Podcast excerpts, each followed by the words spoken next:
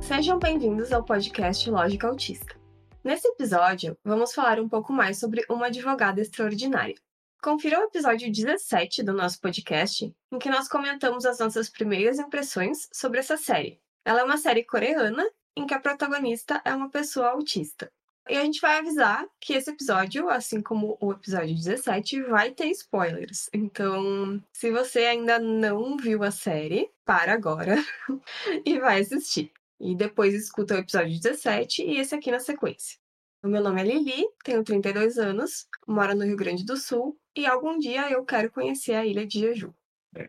Olá, eu sou o Luan, tenho 31 anos, moro no Pará e eu falo biscoito. Ficou sem contexto, Lu. E eu falo biscoito e não bolacha. É isso, eu falo biscoito e não bolacha. Ok. Patifaria aí, só porque o Paulista vai falar. Meu nome é Vives, eu tô na faixa dos 30 anos, sou de São Paulo, e além de falar bolacha, eu tô quase pedindo um bimbap aqui no iFood. O que, que é isso? É um mexidão coreano. Nossa ideia inicial era fazer uma série sobre a série. Mas como nessa segunda temporada do Lógica Autista a gente tá pegando mais leve com a gente mesmo, né? A gente demora demais e não conseguiu acompanhar o hype. E é sobre isso e tá tudo bem. A gente tá cuidando mais da gente, da nossa saúde mental, dos nossos trabalhos, estudos, enfim. Afinal, somos um monte de autistas fazendo muitas coisas ao mesmo tempo. Isso. E autistas já sofrem pressão demais na vida. E é sobre algumas dessas coisas que a gente vai falar nesse episódio no contexto da série. Então, vamos lá. Eu separei alguns desses tópicos, né, que são coisas que a gente passa na vida adulta em geral. E o primeiro dos tópicos são os ritos de passagem. No episódio 2, a personagem, a Woo Young-woo, percebe que ela é psicologicamente dependente do pai dela. E ela comenta que provavelmente nunca vai casar porque é autista. Então, a gente sabe que é importante para a maioria das pessoas, principalmente pessoas neurotípicas, celebrações dos rituais de passagem de fases da vida. Aqui no Brasil, a gente tem a primeira comunhão, festa de 15 anos, formatura e casamento como principais celebrações, assim, e o velório, né, depois. Aí eu gostaria de saber se vocês já idealizaram participar de alguma comemoração, tipo, ah, usar a toga de formatura e tal. Ou se alguém já esperou que vocês fizessem isso e vocês decepcionaram essa pessoa. Como foi essa experiência? A primeira coisa que eu queria comentar é onde que festa de 15 anos é comum. Não, aqui no Rio Grande do Sul é bem comum. Aqui só filho de rico que faz. Hoje em dia acho que não, mas na época que eu tinha 15 anos, ou seja, mil anos atrás, era uma coisa meio que as pessoas se endividavam para fazer festa de 15 anos, era uma coisa assim muito muito importante, principalmente cidade pequena, assim, uh, ou debutar, né, que fala. Eu conheço muitos casos de pessoas que se endividaram, tipo, a, sei lá, de aquela história de quando falam que o pobre quis fazer uma festa de rico e aí se endividou. Isso, isso. Aqui é bem comum as pessoas se endividarem para fazer festa de 15 anos, formatura e casamento. Bem comum. Mas, enfim, eu queria saber se vocês já quiseram participar de alguma coisa do tipo. Eu, no caso, não. Eu evito. Admito. É, evito. Ah, eu fiz primeira comunhão e confesso que eu fiz porque primeiro que eu entrar na catequese foi uma obrigação, né? E minha catequese ela durou muito mais tempo do que era preciso, porque as professoras eram trocadas. Tava tipo é, no letivo de escola pública, sabe? O professor nunca ficava e entrava substituto, aí o substituto não podia fazer nada, entrava outro substituto e assim por diante. Então demorou tipo quatro anos, o bagulho que era de um ano.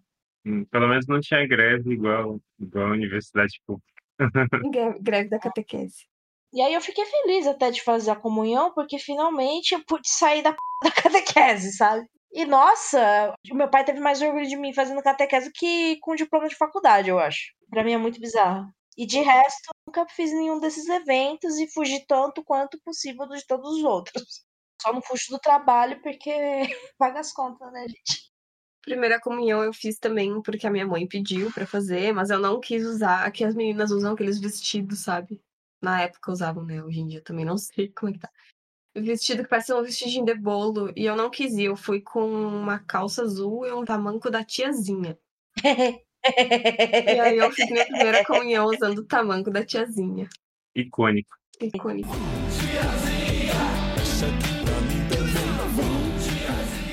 Sei se aí onde vocês moram existe também a cultura de fazer aquelas festinhas de formatura de, de ensino fundamental para ensino médio, de final de ensino médio. Fizeram aqui, eu não fui nessa também. Eu passei bêbada na frente do lugar onde foi e gritei: Eu odeio todos vocês. Ah, não, eu não cheguei nesse ponto, né? Mas assim, eu simplesmente não fui, né? Eu simplesmente. Ah, isso eu não for, né? Sim, o Luan é uma pessoa mais mentalmente equilibrada é, do que eu, percebe-se. É, pensar que eu não for, ninguém vai sofrer por isso, né? Então, não vou. Nossa, no meu caso, tipo, provavelmente alguém deve ter falado das, das últimas três gerações da minha família. Mas em relação a quê? Ah, eu, sou, eu fui a pessoa mais. Eu, eu consegui, assim, gabaritar a vida do que é ser antissocial até a faculdade. Entendeu? Entendi. Todos os quesitos. Check.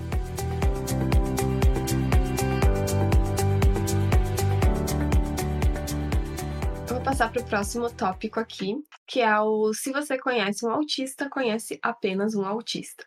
Eu considero o episódio 3 um dos mais importantes para a gente falar aqui no podcast, que ele fala sobre uma coisa que a gente sempre defende, que cada autista é único. Afinal, se você conhece um autista, conhece apenas um autista.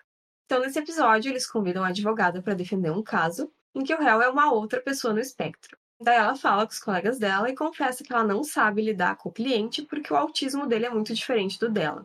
E que não necessariamente ela vai conseguir entender essa pessoa melhor do que qualquer outro colega conseguiria. E daí o argumento que eles usam para convencer ela é que ela tem mais conhecimento sobre o espectro do que os outros. E daí ela aceita defender o caso junto com eles. Ela já tem o conhecimento básico, os outros não sabiam nem o que era até conhecer ela. Então eles tentam se comunicar utilizando o hiperfoco do réu como uma forma de, de falar com ele, assim, porque ele é bem. É uma pessoa que tu vê que tem dificuldade de comunicação, tem bastante questão sensorial, ele vai com abafador de ouvido, óculos escuros pra sessão junto com a mãe dele e tal. Só que ele possui né, uma necessidade de suporte muito maior. E é muito frustrante para ela e para o time de advogados qualquer tentativa de se comunicar com ele, mesmo usando o hiperfoco dele, né? Que é um desenho animado sobre pinguins. É o Pingo? É o Não. Pinsu. Tem uma diferença que, tipo, o Pingu é pistola, né? Uhum. E esse pinguim lá da série, ele é. Good vibes. Ah, tá.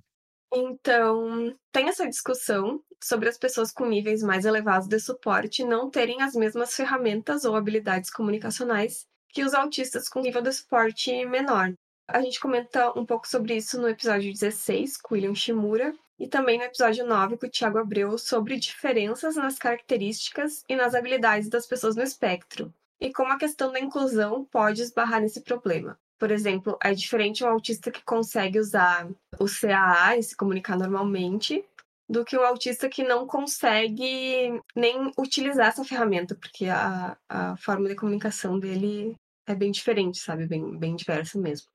Então, a mãe do réu, no episódio, comenta sobre isso e como isso causou uma sensação de estranhamento nela, em perceber que não tem como o filho dela se desenvolver da mesma forma que a Yong-woo, né? Tem formas dele se desenvolver, mas que são particulares dele. E os dois estão no espectro, mas eles têm essas características muito diferentes. Então, eu acho que os pontos mais importantes desse episódio são dois. O primeiro, que é validar a vida autista como importante, apesar de qualquer grau de suporte. E para vocês verem essa mensagem, como ela funciona no contexto do episódio, é bem legal assistir. Se vocês não quiserem assistir a série, tudo bem, assistam esse episódio, o episódio 3. E o segundo ponto importante do episódio é a discussão gerada em torno do peso da deficiência, quando questionam durante o julgamento por que, que o réu pode ser considerado inimputável pelo crime que ele cometeu e a advogada considerada capaz de exercer a profissão de uma forma plena. Então, isso é um ponto de conflito para a personagem e ela duvida das capacidades dela enquanto profissional por causa do diagnóstico às vezes a gente sabe dizer as diferenças e semelhanças entre os graus de necessidade de suporte, mas as pessoas leigas, as pessoas que não têm tanto contato com pessoas no espectro, não, nunca ouviram falar, às vezes elas não sabem falar sobre e apontar quais são essas diferenças. Por isso até é comum aqui no, no podcast a gente ouvir que não parecemos autistas. Até no, no último episódio com o Davi, ele comenta, ah, as pessoas duvidam que eu seja autista. Por quê? Porque ele tem essa habilidade comunicacional que ele desenvolveu, né? Queria saber o que, que vocês acham sobre o episódio e sobre as discussões que o episódio levanta. Cara, esse episódio, a minha visão, na verdade, ela acaba sendo bem diferente de você assim, se fala, pelo menos assistir esse episódio, eu acho que é um episódio que eu não assistiria, porque ele foi meio tenso, assim. Eu gosto desse conflito, assim, que ele traz. Eu achei importante pra gente discutir. Eu acho que tem muitas questões nesse episódio. Essa talvez não seja nem a mais necessária, sabe?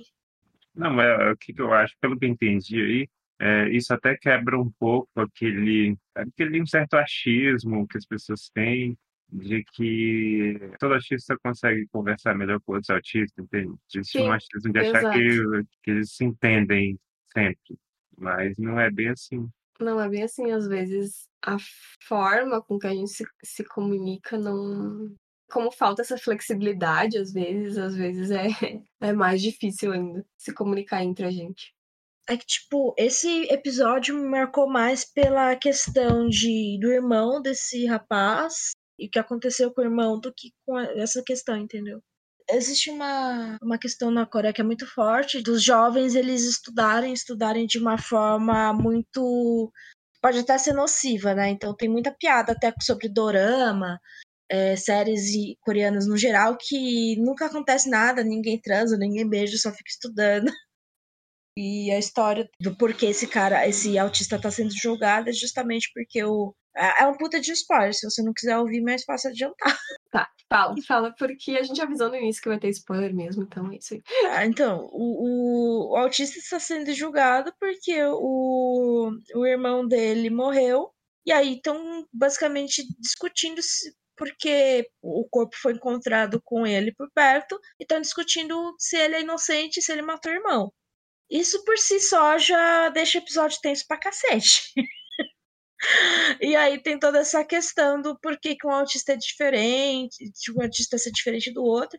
Os pais ficam, que nem você falou, né? Eles, na verdade, os pais dessa, desse autista ele fica, eles ficam com raiva da advogada porque por serem diferentes, porque o filho dela nunca vai ter uma independência igual a ela, teoricamente. Igual a ela não vai, né? Pelo desenvolvimento deles, assim. Mas ele pode se desenvolver de acordo Exatamente. com as é. Então, acho que é bem relativo isso também, porque o que acontece muito com autistas de nível 2 de suporte, nível 3, tem alguns que se desenvolvem super bem, principalmente os que têm é, altas habilidades, né? Uhum. Os que têm uma deficiência intelectual acabam tendo uma, uma dificuldade. Mas eu achei muito pesada essa, essa parte, principalmente, sabe? Eu não consegui eu mal consegui visualizar a questão de um autista ser diferente do outro, porque eu acho que é, acusar o autista de violência porque ele tem uma crise foi uma coisa que impactou muito. E, e isso existe no dia a dia, isso existe, é um preconceito que existe no dia a dia. A gente está cansado de ver notícia, matéria de jornal, vídeo na internet de autistas que são tratados mal, que são expulsos dos lugares quando tem uma crise, falam que não é gente, falam que se comporta como animal. Então, esse episódio mexeu mais comigo nesse sentido, sabe? Tipo, já se pressumiu que ele era culpado. Ninguém foi atrás de investigar, porque todo mundo achou que ele era culpado porque ele tinha crise e ficava e tinha uma crise de autoagressão.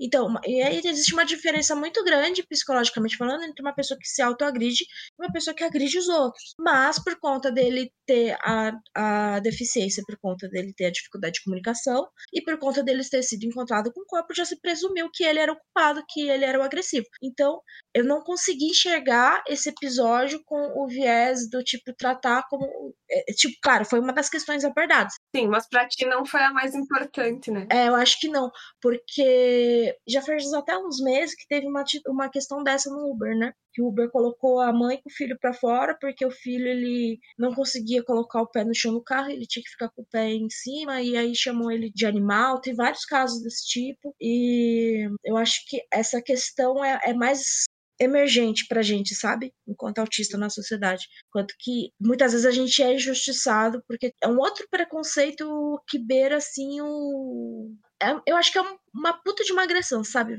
Você assumir que o cara que, que a pessoa pode fazer qualquer coisa por conta da deficiência ali. Basicamente, ninguém se preocupou de investigar, isso me deixou muito bravo assim com esse episódio.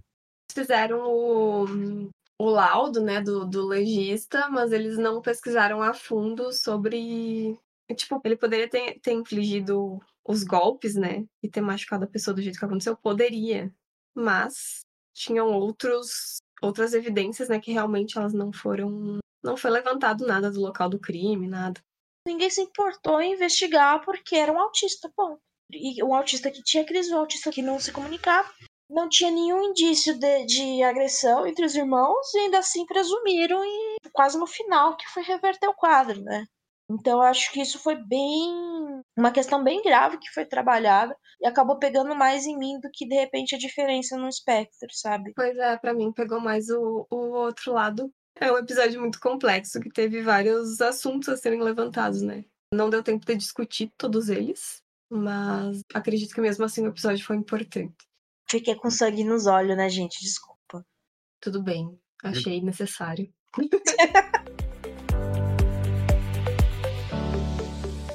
Para mim, uma, uma questão também desse episódio é que os pais querem deixar a honra do filho que faleceu limpa.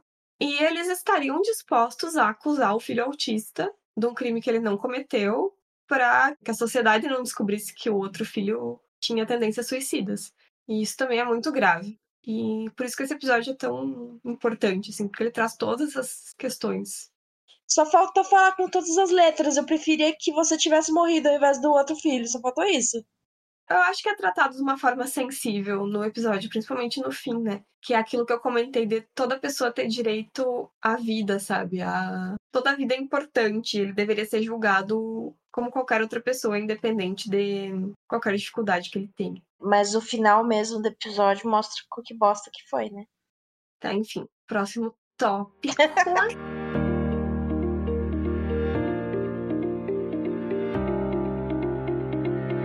Eu anotei aqui amizade, amizade e bullying, porque aparece as diferentes dinâmicas de relacionamento da Yeon com outros personagens. A gente sabe que a neurodivergência atrai.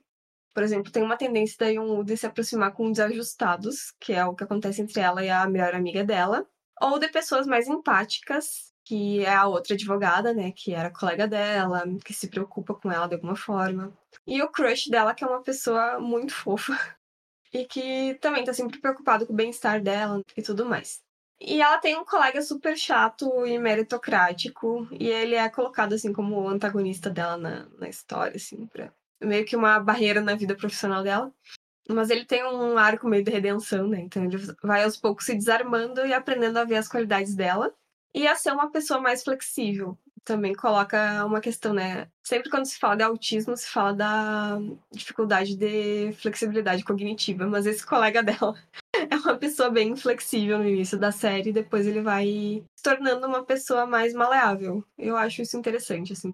Essa relação dela com o colega de trabalho ali, né, que fica tentando prejudicá-la, me chamou muita atenção, tipo, dias depois, Pra quem não sabe, o autista demora pra processar certas coisas, né? Então eu fico, tipo, depois de cinco meses vem um insight sobre a série, tipo, nossa! Aquele episódio, aquilo assim, assim, era isso! Tem uma frase, né, que ele fala assim pra amiga advogada lá, que é empática, que acaba ajudando. Ah, porque a Huyuyun. Não, agora eu falei errado. Huyun. Huyun. Eu tô evitando falar o nome dos personagens porque eu não sei falar. Ele, é, ele vai falar ali da Ruin É, eu errei de novo, droga. Então, ele vai falar lá da advogada que, que ela é um gênio, ela sempre vai ser um gênio, tipo, eles que têm que lutar na vida, entendeu? E por isso que ele quer, basicamente por isso que ele quer puxar o tapete dela. Uma metáfora pra ser utilizada. Eu não sei qual é a origem dessa merda. Enfim, por isso que ele quer prejudicar ela. Sim, ele acha que ela tem uma vantagem, só que ela não tem. Exatamente, ele acha que ela tem uma vantagem por conta da capacidade de memorização, do raciocínio lógico. Ela, embora não seja tratada, ela com certeza tem altas habilidades. E por conta disso, ele acha que tem, ela tem uma vantagem e por isso ele quer prejudicá-la, porque ele acha que ele vai ter que lutar mais na vida e aí ela é ruim em tudo e só se dá bem por conta do autismo e porque é um gênio, Mas essa lá. questão do esforço, né? Essa coisa meritocrática que ele coloca toda hora. E eu me identifiquei com essa merda depois, porque eu fiquei pensando quanto bullying eu sofri na minha vida e quantas vezes, mesmo na atualidade, eu não sinto um certo preconceito, um certo olhar meio torto quando eu tenho certas atitudes que, por mais que hoje eu tenha consciência, não quer dizer necessariamente que eu percebo na hora que eu não consigo me controlar, né? Como comentar muito sobre coisas, como oferecer ajuda ou me meter meio no que o outro tá fazendo, porque eu tô percebendo um raciocínio lógico, alguma coisa ali assim. E no caso, a pessoa não vê isso como uma coisa boa. Isso é muito difícil para mim, assim. Eu percebo hoje o quanto talvez é, o, o, meu o bullying que eu sofri tenha vindo daí. E de de repente a pessoa achou que, sei lá, não valia nada porque eu consegui uma nota alta, sei lá que raiva. Famosa inveja. Então, é uma, esse negócio de inveja eu nunca entendi muito bem. Eu acho que o, assistir a série foi uma coisa que me fez entender um pouquinho melhor a questão da inveja, mas ainda assim eu não consigo, não tem lógica na minha cabeça. Porque grande parte do tempo ela não tá entendendo que porra que tá acontecendo em volta dela. E eu também não tô entendendo o que tá acontecendo na minha volta. Ela só quer existir e ter paz existindo como um ser humano. Sim, é meu objetivo de vida, é existir e ter paz. E aí, essa questão dela não entender essa, essa dinâmica social e eu entender através de uma série, né? Porque. E, e ainda assim não entender nada e no dia a dia eu não vou saber aplicar isso.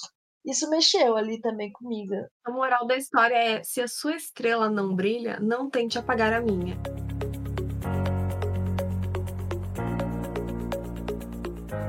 Eu apontei o episódio 10 como um episódio também relevante pra gente comentar aqui. E ele fala do caso que envolve uma menina que tem deficiência intelectual e um rapaz que tem intenções bem duvidosas com ela. Então, o episódio trata de questões como deficiência, autonomia, abuso sexual, capacidade de discernimento e escolha. Um comentário aqui, vocês, vocês que estão ouvindo, vocês vão percebendo como a série vai ficando tensa depois do segundo episódio, né? É, ela tem alguns episódios bem light, inclusive, mas tem alguns pesados que são importantes pra gente discutir. Então, a mãe dessa vítima não deixa ela fazer quase nada, quase nenhuma atividade sozinha. E durante as audiências ela fala em nome da menina, que é a maior de idade, né? O que infelizmente é muito comum na comunidade PCD, que é ter a nossa voz calada, mesmo quando quem faz isso tem boas intenções, que seria a intenção da mãe de proteger e tudo mais. Então, eu coloquei aqui uma frase da própria Woo Young-woo, que é quando se tem uma deficiência, gostar de alguém nunca é suficiente. Por mais que eu diga que é amor, se alguém disser o contrário, então não é.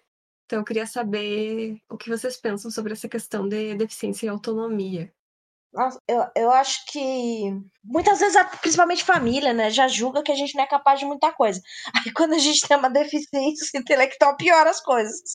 Eu acho que o que mais me incomoda nessa questão, eu já vivi situações meio nessa linha aí, mas eu acho que as pessoas elas não se preocupam, eu, a sociedade como um todo, com muitas coisas, como educação mesmo que foi discutido recentemente, não se preocupam em trazer estratégias, trazer ferramentas para que a pessoa consiga lidar por conta própria com suas emoções, com seus sentimentos, etc. E se uma pessoa tem deficiência, piorou é mais fácil afastar a pessoa da sociedade, tentar ajudar e, e etc, né? Uhum. Eu ia comentar que também esse episódio trata da questão do desejo, né? Que tem esse relacionamento entre os dois. E tem a questão do de desejo sexual, que às vezes pessoas com deficiência são vistas como pessoas que não devem ter lugar ou voz quando o assunto seria a expressão romântica ou sexual delas. Eu já vi vídeos de, justamente vídeo de pessoas com deficiência no geral, mesmo deficiências físicas mesmo. Eu acho que inclusive tinha aquela influenciadora que, que ela não tem, o, no caso, um antebraço só, acho. Ah, eu conheço ela, bem legal. A gente vai deixar o arroba dela.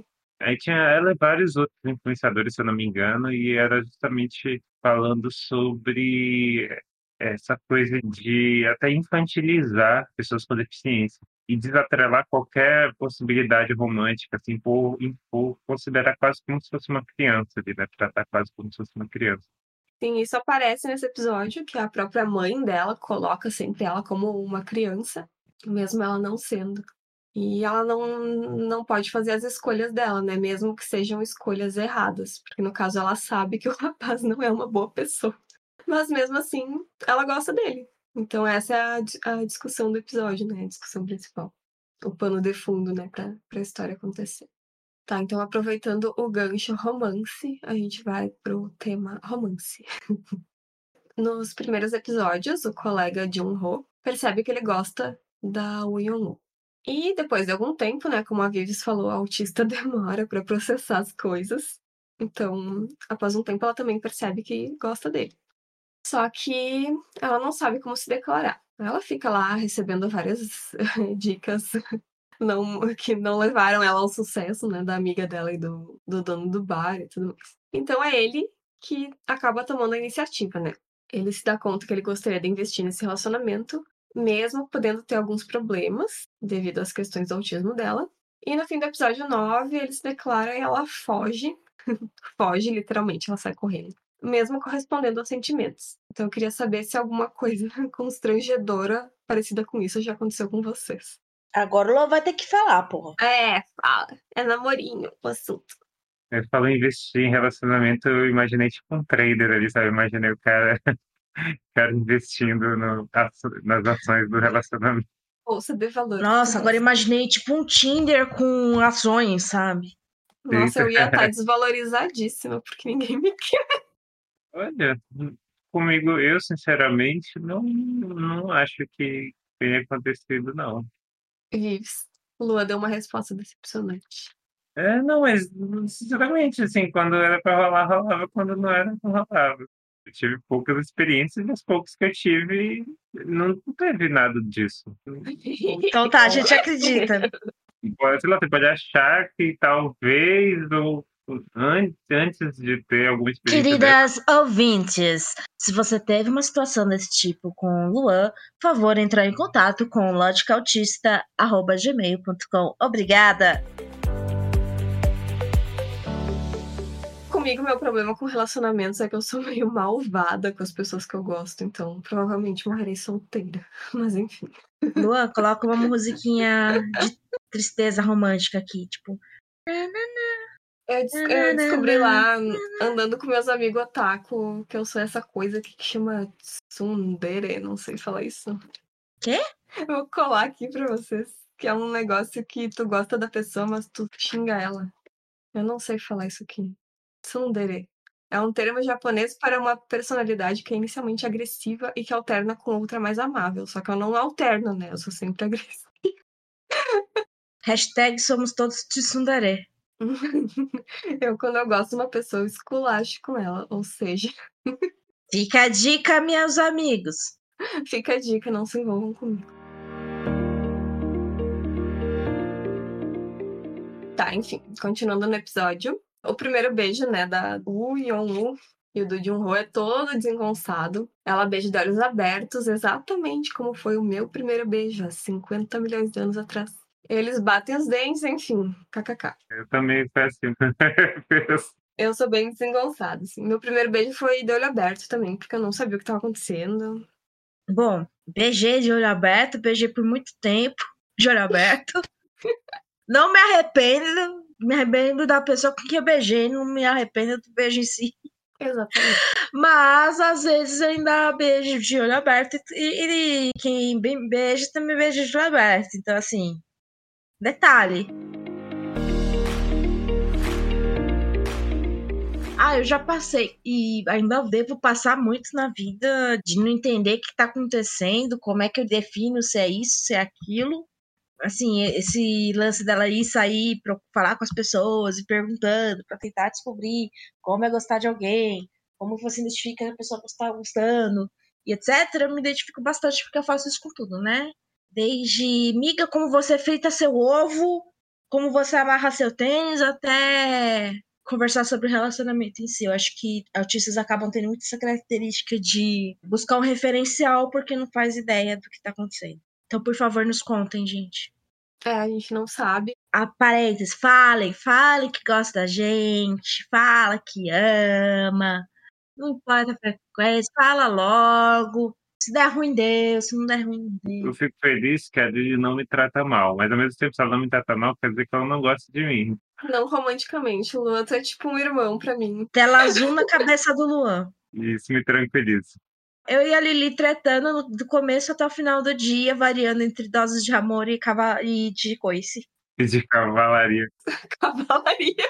E vídeos de coelhos. Vídeos de coelhos. Lili viu um coelho no final de semana, quase comprei. Ai, um dia tu vai ter um coelho. Quase comprei um peixe, um coelho, ainda tem um cachorro e um gato. Pá, mas tu vai ter um coelho, porque eu te vejo muito como mãe de coelho. É Sério? isso. É sobre isso. E me vê como o pai de sapo. Pai de sapo. É tipo o pai de santo. Só que pai de sapo, Alguém faz uma montagem disso e manda pro nosso e-mail, por favor. por favor. Lua, pai de sapo. Tá cheio de, de, de artista, artista ouvindo a gente. Por favor, sei que a gente, a gente sabe que tem várias pessoas que estão desenhando mangá nesse momento. Várias tsundere. Tsundere. Parece aquela música, né? Tsundere, tsundere. Faz pagode, né? Aquelas coisas que os caras falam no meio do pagode. Dere, dere. É, aquele tipo, nara, nara, Algum É, japonês está se contorcendo nesse momento. É, era essa música que eu tava pensando, Luan.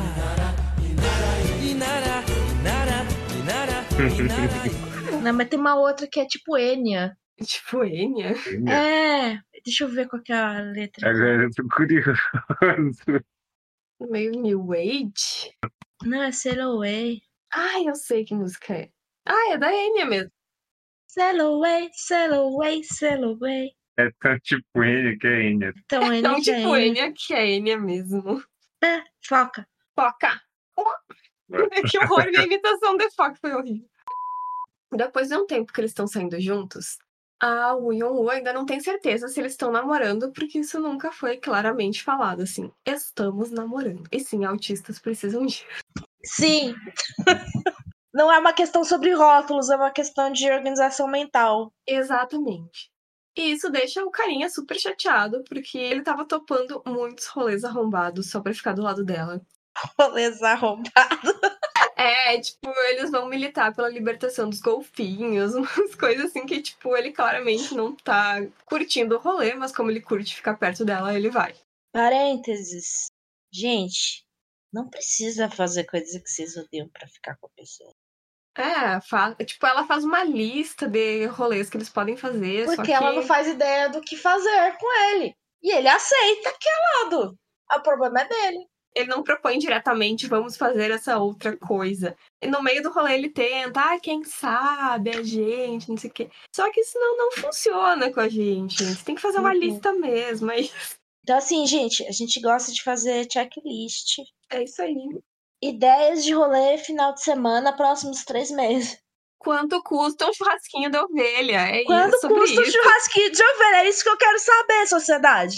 Ele, inclusive, é uma- é uma das coisas que costumam me chatear um pouco. Assim, não são poucas coisas que me chateiam, mas uma das coisas é justamente quando, por, exemplo, numa situação dessa, ah, um rolê que para mim tá, tá maravilhoso e tal, e a outra pessoa não deixa claro que não, não tá gostando. E aí, depois de achar que foi tudo muito divertido para todos, entender que a pessoa não gostou. Caramba, por que a pessoa não me falou, sabe? Tipo, quer dizer, então, eu o tempo todo achando que a pessoa tava se divertindo também, não tava, sabe? Então, acho meio zoado isso, assim, bem, bem frustrado com isso. Tem um outro lance do que é a definição de diversão.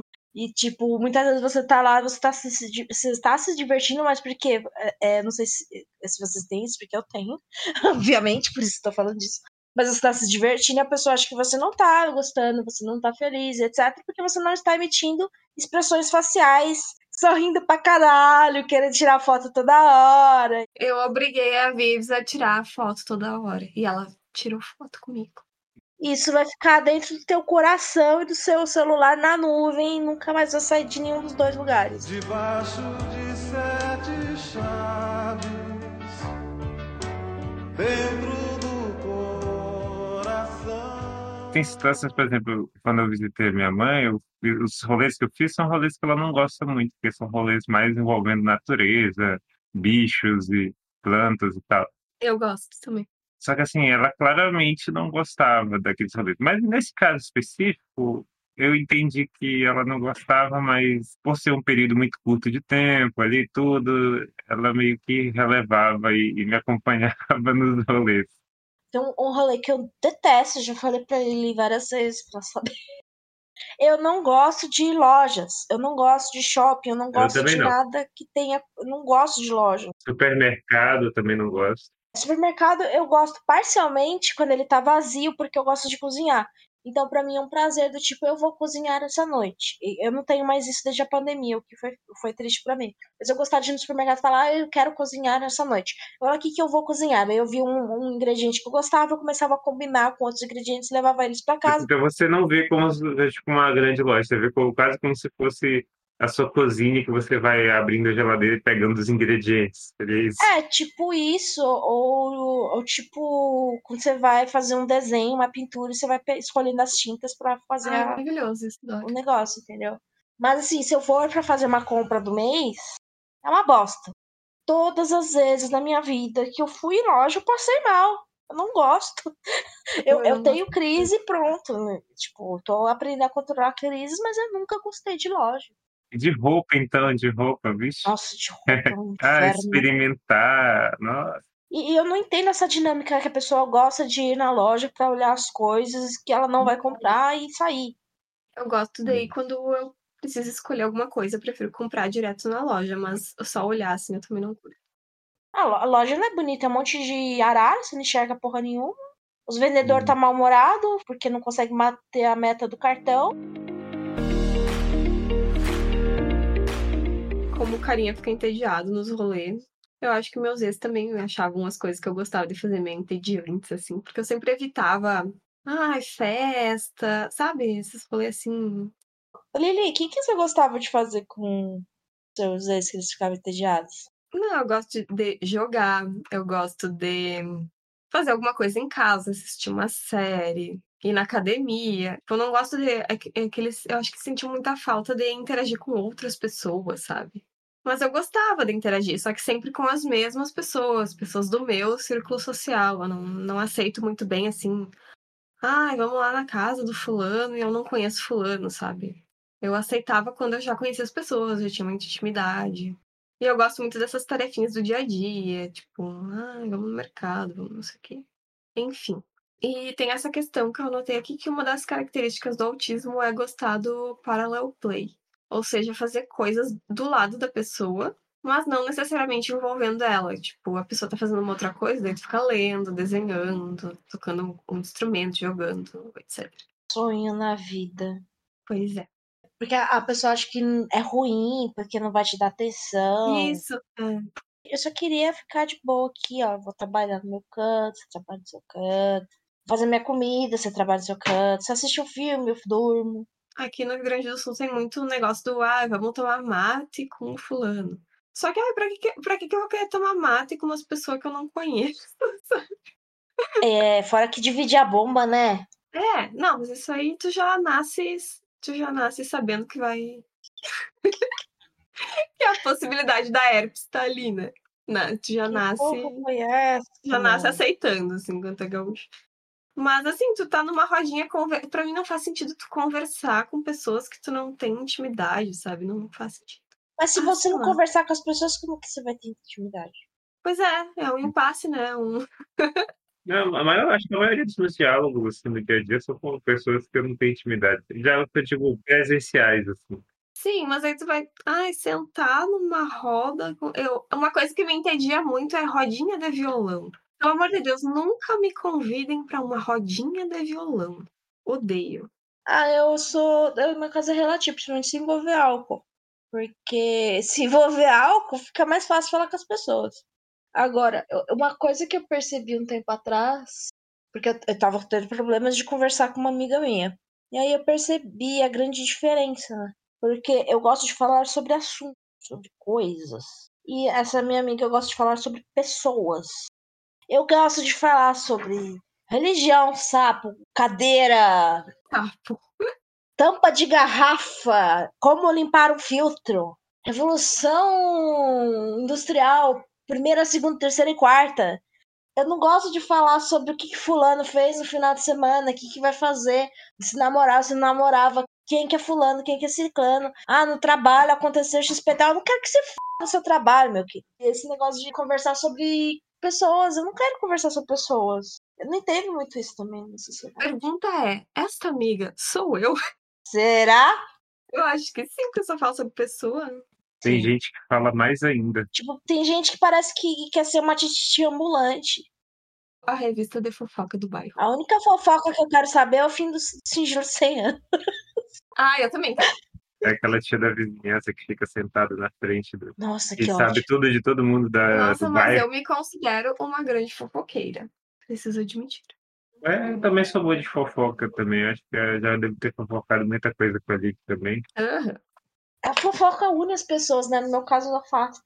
Inclusive, se tu for falar sobre as revoluções industriais e as guerras mundiais, todas essas coisas envolvem fofoca. Porque a É. fofoca move a humanidade. Uma coisa é você falar sobre a Revolução Francesa e o porquê que o povo foi marchando para cortar o pescoço do rei e discutir ali, sei lá, economia, os cacete. Outra coisa é você falar sobre quem que, com quem que dormia a rainha, sacou?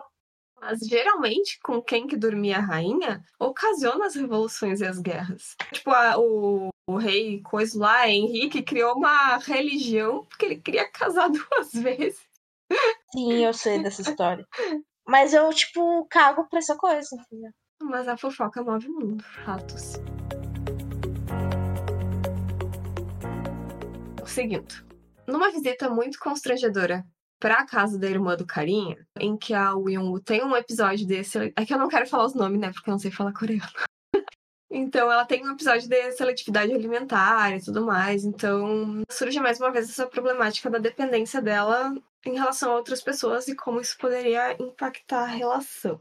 Então, se a gente levar em conta que a cultura coreana coloca muito peso na construção da família tradicional ainda, é bem difícil para as pessoas típicas em volta acreditarem que esse casal tenha sucesso. Mesmo que a personagem tenha uma necessidade de suporte baixa, isso coloca ela como alguém incapaz de ter uma vida adulta, em muitas aspas, de acordo com os padrões dessa sociedade.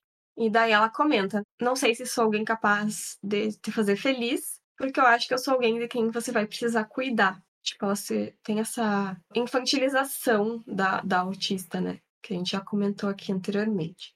Aí, em outro momento, também ela comenta que os pensamentos dela só giram em torno dela mesma e que por isso ela acaba deixando as pessoas de lado. E que ela não sabe nem por que, que ela faz isso e nem o que ela pode fazer para impedir. Então, lembrando que isso tem relação com o que o pai dela comenta lá nos primeiros episódios, que é solitário viver com uma pessoa autista, por essas questões dos pensamentos dela estarem girando em torno de hiperfocos, de questões dela mesma, e ela não pensar muito em outras pessoas, em como elas se sentem. Então, a minha mãe mesmo já comentou alguma coisa parecida sobre a experiência dela de se sentir sozinha e sobrecarregada, né? E sobre esse sentimento, o Jun-ho comenta que os sentimentos pela doutora Wu são como o amor não correspondido por um gato. Os gatos às vezes fazem os tutores se sentirem sozinhos, mas também os fazem felizes. E a verdade sobre isso é que quem deve decidir é quem está envolvido no casal, né? Embora o peso da família e da sociedade seja muito grande, só, por exemplo, o carinha pode decidir se, se ele se sente solitário ou não, sabe? Ninguém, ninguém tem direito de dar palpite sobre isso. Só que isso incomoda muito a Yun-Woo, porque ela não quer se sentir como um peso na vida das pessoas, né? Pra mim, a maior problemática dessa frase coloca como que o cuidar não faz parte de um relacionamento. Tipo, que, que gostar, que ser feliz não é cuidar um do outro. Acho que a maior problemática que eu vi nessa frase, nessa questão. Qual o problema dele cuidar dela? E será que ela também não pode cuidar dele? Porque as pessoas se relacionam. Se não é justamente para cuidar um do outro, sabe? Exato, concordo, absolutamente. Sobre o pensamento girar em torno de si mesmo, eu acho que tem muito a ver com o fato da gente não conseguir entender muito bem o contexto em qual a gente está inserido. O que realmente está acontecendo, o que o outro realmente está querendo falar, o que o outro está falando de fato. Eu acho que a gente passa. eh, Quando a gente se preocupa ali com o outro, eu falo por mim ali, principalmente de masking, existe um esforço mental muito grande em você tentar entender um desgaste e, e o que muitas vezes acaba numa frustração porque ainda assim você não entende. E uma questão muito comum nos autistas, que, é, que tem vários artigos falando sobre isso, é que na verdade a gente costuma voltar o assunto para si, principalmente uma conversa de duas, três pessoas, pela nossa experiência a gente se tenta mostrar para a pessoa que está entendendo o que ela está falando e não que é sobre a gente. Tipo, a pessoa conta uma história, eu falo de uma história minha, porque eu quero tentar mostrar e, e entender o que a pessoa está falando, mas não quer dizer que eu queira falar sobre mim.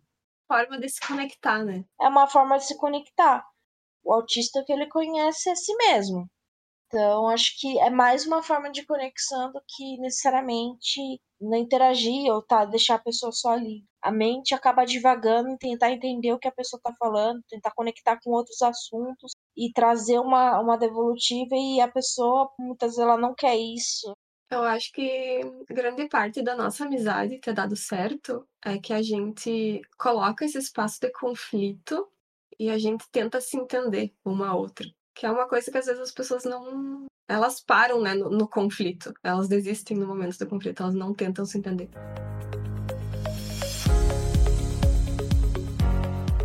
A Yeonwoo, então, ela se considera um peso na vida do Jung-ho, por isso que esse relacionamento tem alguns conflitos.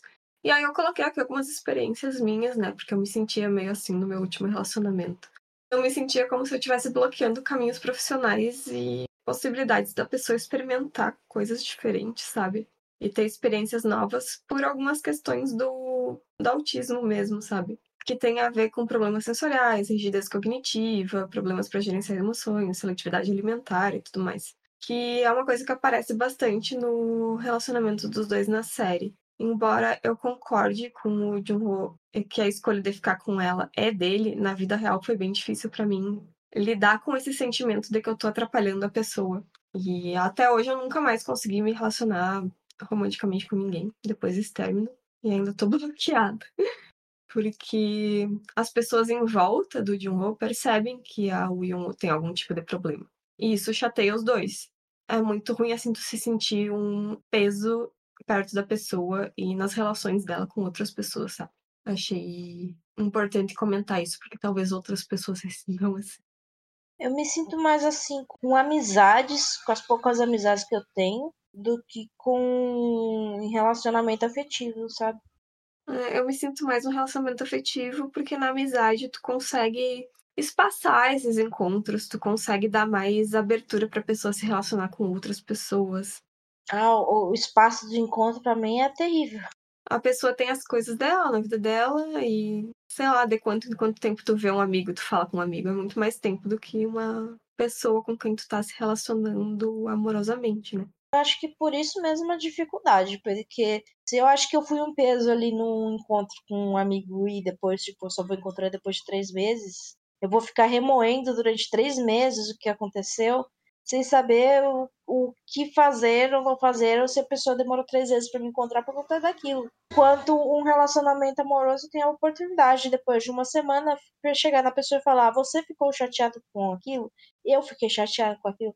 E principalmente quando, dependendo da pessoa, né? Porque tem pessoas ali que. É, é, isso é muito neurotípico, né? A pessoa vai falar: Não, não chateei, não, tudo certo, e na verdade não é isso. Mas a pessoa tá tendo uma expectativa em cima de você, que você ia interagir, que você ia fazer isso, que você ia fazer aquele outro. E ela não aceita simplesmente que você não vai fazer aquela coisa e, tipo, se você quiser que ela faça, você precisa ser direto. Então eu sinto mais dificuldade com as amizades do que com relacionamento amoroso. Mas porque relacionamento amoroso é fácil de resolver, né? Depende. Pra mim, eu, eu me sinto meio, sabe, uma pedra no sapato da pessoa. Por exemplo, a pessoa quer, ai, ah, vamos não sei aonde, no restaurante, deu, ai, mas eu não como XYZ coisa. Ai, eu não gosto do fulaninho que vai, sabe? Não me sinto à vontade. Esse tipo de coisa. E isso aí acaba minando o relacionamento a longo prazo, né? Que é o que aconteceu na série. Tem a ver principalmente com a compatibilidade entre as pessoas. Vou dar vários exemplos esdrúxulos, tá? Uma pessoa que é evangélica namorar uma pessoa que é ateu uma pessoa que bebe, uma pessoa que não bebe em hipótese alguma e a pessoa que gosta de ir pro bar beber.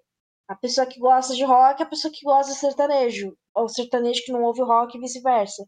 As pessoas são diferentes, mas se elas não sabem conviver, não tem uma compatibilidade, nunca vai funcionar. Não acho que isso é mais importante do que a dificuldade, sabe? Eu acho que relacionamentos em geral sempre tem a questão de flexibilizar. E quando a gente tem pensamento rígido, precisa flexibilizar mais ainda para algumas coisas.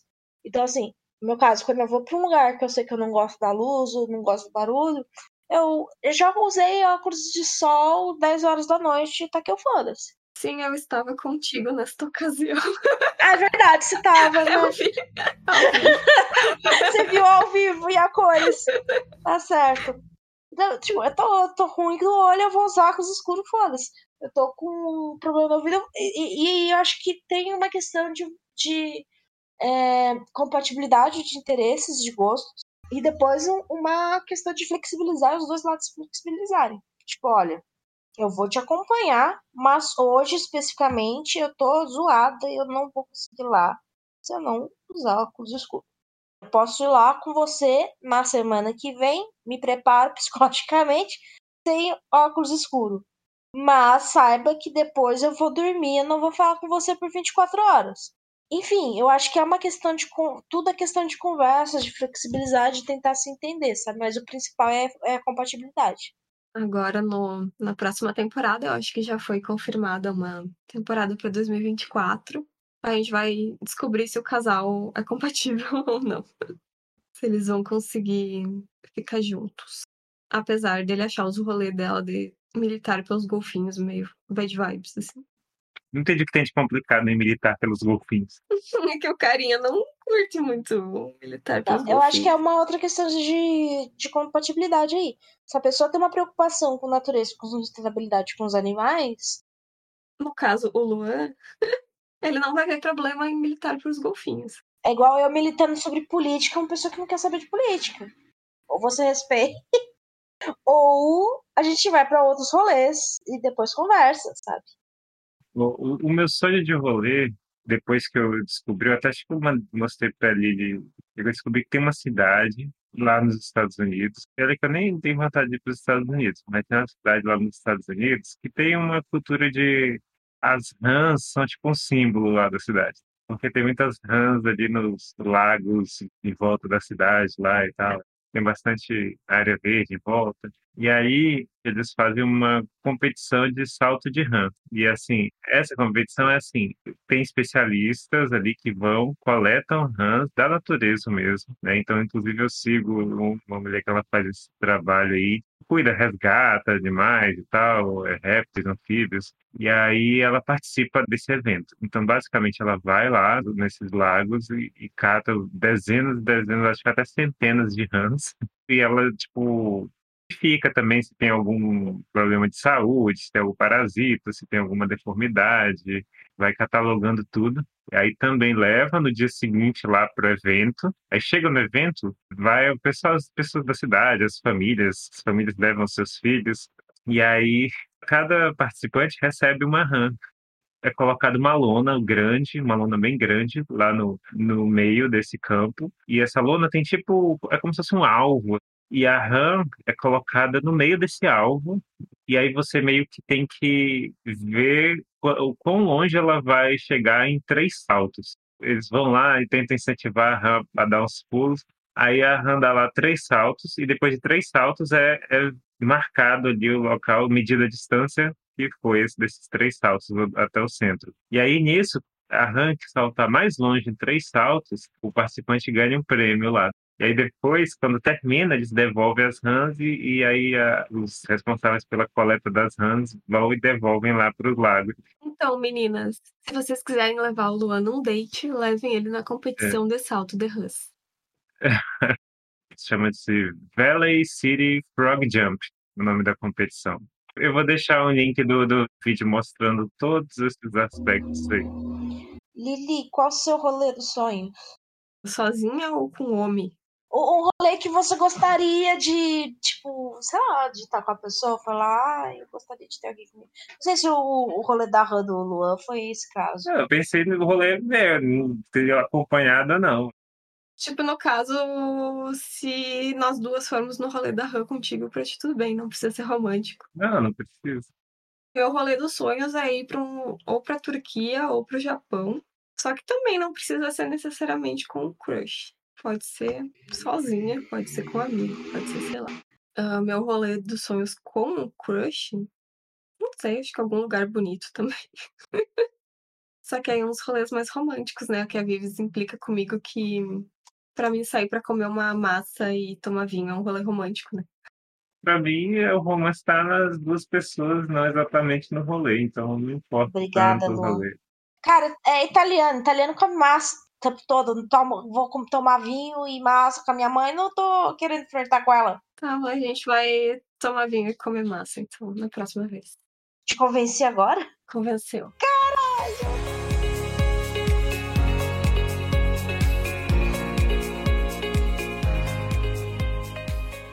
O último episódio da primeira temporada trata de problemas de família, que não necessariamente tem relação com o autismo, por isso a gente não comentou muito aqui na- da relação da Woo com a mãe dela. Sim, isso é muito importante na série, no plot da série, mas não tem tanta relação com ela ser autista. Então eu não sei se em algum momento da segunda temporada vai ser abordada alguma questão como a polêmica da mãe geladeira ou alguma coisa assim, que a gente sabe que é um absurdo pseudocientífico e ultrapassado. Então, esse conflito de mãe e filha, ele é muito importante, mas acredito que ele ia continuar sendo importante se a protagonista fosse autista ou não. Primeira coisa, eu acho que vai ter mais autistas nessa família na segunda temporada. Nós sabemos que o autismo é genético, então ele deu algumas, alguns indícios, assim. Vai ter mais autistas nessa temporada. Então, para finalizar, eu queria saber quais são os teus episódios favoritos vivos. O não assistiu a série. E para mim é o episódio 3 com outro personagem autista e depois os episódios duplos que tratam das questões ambientais. Que é o episódio 7, que é aquele da construção da rodovia, e o da Noite de Jeju, que eles exploram mais os conflitos pessoais dos outros personagens e as relações entre personagens. E eu acho esses episódios mais apesar deles terem questões pesadas também, eu acho eles mais levinhos, assim. Nossa, eu acho que meu episódio preferido é o episódio 11, do Sr. Sal, Senhora Pimenta e Doutora Shoyo, porque é um homem filha da p se foge. E achou isso lindo. Nós amamos quando homens, filha da p... Homem que não presta, tá, gente? Olha, eu acho que assim, a gente vai lançar uma enquete agora no Instagram quando sair esse episódio. Se você vota sim ou não pro Luan assistir a série. Se der sim, o Luan vai ter que assistir a série. Tipo, uma vez que eu fiz uma enquete uma vez no meu Instagram pessoal, perguntando se eu deveria cortar meu cabelo ou não. E daí ganhou não. E daí eu fui lá e cortei. E daí as pessoas indignadas, porque tu fez uma enquete, você tem que fazer o contrário. Então a gente vai encerrar o episódio agora com mais uma frase da série, em que a Woo fala: Como todos são diferentes de mim, não é fácil me adaptar. Mas tudo bem, porque essa é a minha vida. E a minha vida, mesmo sendo esquisita e incomum, é valiosa e bonita. E isso é uma frase que ela fala pra mãe dela no fim da, da primeira temporada. Comentem aí se vocês gostaram desse tipo de conteúdo, se a gente deveria comentar mais sobre outras séries, filmes e livros envolvendo o autismo. Se você ainda tem alguma dúvida a respeito de algo, tem algum questionamento, algo a acrescentar ou corrigir, envie um e-mail para a gente em logicautista.gmail.com. Nos siga também no Instagram, arroba logicautista, e nos apoie também com valores a partir de um real em www.apoia.se barra. Espero que tenham gostado dessa série de dois episódios sobre a série Um Advogado Extraordinário. E é isso, então. A gente se despede aqui. Até o próximo episódio. Tchau! Até mais. Tchau, tchau.